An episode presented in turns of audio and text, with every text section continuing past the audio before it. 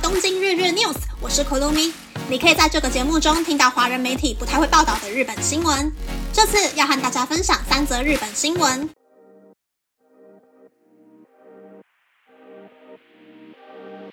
第一则新闻是强调自主、自治、自律的林校规高中。东京都小金井市的中央大学附属高中，学生们穿着休闲的服装上课。有把头发染成咖啡色或金色的学生，也有人戴耳环或是做彩绘指甲。整个学校的气氛就像大学校园一样。这所学校以零校规闻名，学生们享有服装和发型的自由，能够化妆或佩戴饰品。学生们可以尽情享受打扮，这与一般高中生的形象有很大的差异。这所高中强调自主、自治、自律。校长表示，如果周围的成年人一直指手画脚，可能会剥夺学生思考的机会。成年人必须懂得思考，穿着什么样的服装对自己有利，什么样的场合该穿着什么样的服装，要配合情境选择合适的服装，还是要坚持自己的形象。这些判断应该从高中开始学习，即使最终判断错误，这些经验也是一种成长。其实，这所学校一开始并没有像现在这样自由的校风。在男子高校时期，必须要穿着制服，上下学路上遇到教职员需要行礼。一九七零年，大学争议的浪潮也进入高中，学生对严格的规定感到反感，提出废除校规的要求。校长说：“我认为不是学校给予学生自由，而是学生奋斗争取到了自由。”三年级的女学生表示，她不明白为什么一定要把头发染成黑色，她自己就是金发，并且戴着耳环。但他不认为这会对学习造成影响，因为就算高中的校规很严格，但变成大学生后，大家都变得自由。这么想的话，从高中开始决定自己的打扮是件好事。然而，这样的学校非常少数。二零一七年，大阪的女高中生针对校规提起诉讼，她指控学校强迫她将天生咖啡色的头发染成黑色。兵库县基路市的公立高中，在今年二月的毕业典礼上，不让一名三年级绑着辫子头的男学生坐在毕业生的座位上，而是将他隔离在没有其他学生的地方。原因是因为他的发型违反了校规规定的整洁形象。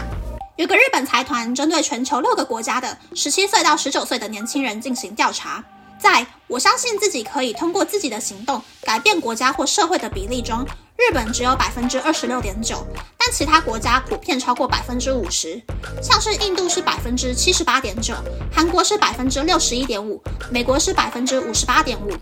在我认为自己已经成年的比例之中，日本也明显低于其他国家，只有百分之二十七点三。年轻人的无力感可能是因为在学校的选择有限。第二则新闻是。名古屋大学发表帕金森氏症患者和健康的人说话的差异。名古屋大学神经内科研究所教授的研究小组公布了有关帕金森氏症的研究成果。研究显示，患者和健康的人在说话的内容存在差异，在他开头的词语中，以及在一分钟内尽可能说出多种动物的名字的语言流畅性任务中没有明显差异，但是在单字数量方面。患者的数量明显少于健康的人。研究发现，患者在自发性对话中，每句话所使用的单字数量较少，句子较短，使用较多动词和助词。不过，名词和语尾助词的使用量比较少。第三则新闻是，代替离职的服务，约百分之七十的客户只有二十多岁。帮不敢提离职的人提供代替离职服务的公司 Exit 对客户进行分析。二十到二十四岁的客户占百分之三十六点五，二十五到二十九岁的客户占百分之三十五点七，三十到三十九岁的客户占百分之十八点二，四十到四十五岁的客户占百分之五点三。值得一提的是，二十多岁的客户比例呈现逐年上升的趋势，二零二一年是百分之六十七点一，二零二二年是百分之六十九点五，二零二三年是百分之七十二点二。Exit 表示。随着社交媒体和口碑网站的发展，企业的资讯透明度变高，员工更容易比较自己的公司和其他公司的差异，因此他们对于自己的公司在某些方面比其他公司差的意识增加。此外，使用代替离职服务的客户中，工作年限少于三个月的人占百分之三十八点一，超过三个月但不到一年的人占百分之三十三点六，一年到三年的人。占百分之二十点四。值得注意的是，少于三个月的人，二零二一年是百分之二十八，二零二二年是百分之三十六点五，二零二三年是百分之三十八点一，也有逐年增加的趋势。以上是这次和大家分享的三则新闻。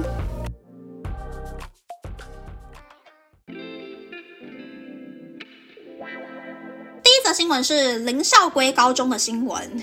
我高中的时候也是有校规。基本上只要进得了校门，其他时间教官和老师就不会管了。所以大家都会穿耳洞啊，染一点点头发，在学校穿拖鞋或是穿自己的外套，在当时算是比较开放的学校。而且很多人都过度热衷于社团活动，到高三才开始冲夜读，认真考大学。我觉得规则这种东西哦，就是要来打破的啦。毕竟人就是好奇心高的动物。看看我的高中同学们，现在都过得好好的，没有丢学校的面子，就能够证明会打扮的孩子其实也是能够读书的。重点是要尽早学会自主安排行程的能力。第二则新闻是帕金森氏症患者的新闻，语汇量少好像是可以想象到的结果，毕竟大脑的灰质层增加的话，语言中枢就有可能会被覆盖掉。不过研究团队也很厉害，居然把差异大跟小的部分都分析出来了。听说常常接收新资讯或是接收外界刺激的人，脑袋会比较灵活，所以我一直推荐家里的长辈不要每天就在家发呆，赶快去社区大学交朋友啊，或是像我一样每天追 idol，不放过任何的物料。不过现在还是没有成功说服长辈就是了。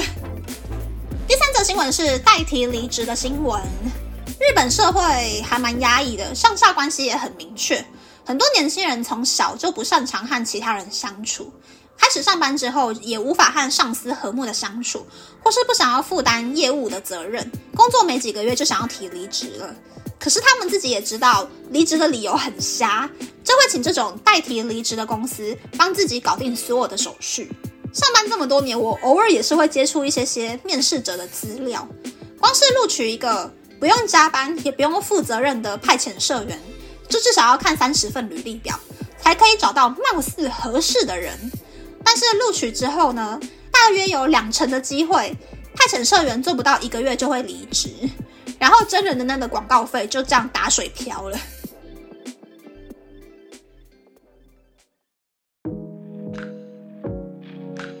接下来想要和大家分享，因为最近工作的关系，我在研究什么是 service design 服务设计。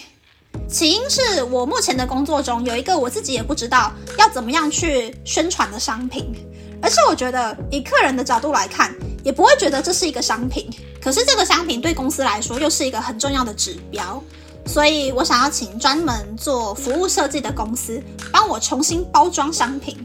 然后我就觉得我不想要在跟外面的公司开会的时候被唬得一愣一愣的，所以就先偷偷的研究服务设计到底是什么。没想到服务设计包含了所有宣传的要素，有点像是重新开一个新的公司一样，从零开始设计公司的概念，还有想要让客人在看到商品的时候会有什么样的感受，反正就是整个超复杂的，有一点点超出我预期的范围了。希望我在开会之前可以尽量扩充我的知识啦。那那么这次的分享就到这边，不知道大家喜不喜欢这样的节目呢？欢迎大家留言和我分享你的想法。喜欢这个节目的朋友，可以在 Apple、Spotify、Google、s o n On、KKBox、My Music、First Story、Mixer Box 等 Podcast 平台和 YouTube 订阅《东京日日 News》，或是在 s o n On 小额赞助这个节目，然后追踪《东京日日 News》的 Instagram 看今天的延伸内容哦。拜拜。